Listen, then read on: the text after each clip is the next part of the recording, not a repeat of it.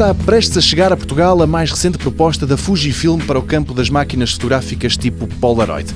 No ano passado, a empresa lançou a SQ10, que é uma mistura entre uma máquina fotográfica digital e uma Polaroid. Agora, a aposta é uma câmara totalmente retro.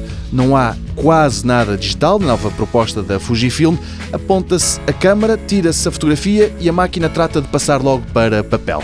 A principal novidade aqui é o formato da câmara, quadrado, tal como as fotografias que ela tira, 6 por 6 cm. Segundo a Fujifilm, a Instax Square SQ6 inclui funções como o controle de exposição automático, o modo selfie, o modo macro, 10 segundos de espera, a dupla exposição, que sobrepõe duas imagens numa só, e também três filtros de cor para se usar sobre o flash e que dão à fotografia final tons de laranja, púrpura ou verdes.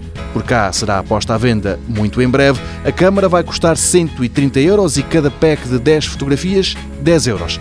A média por imagem é fácil de fazer, 1 euro por fotografia.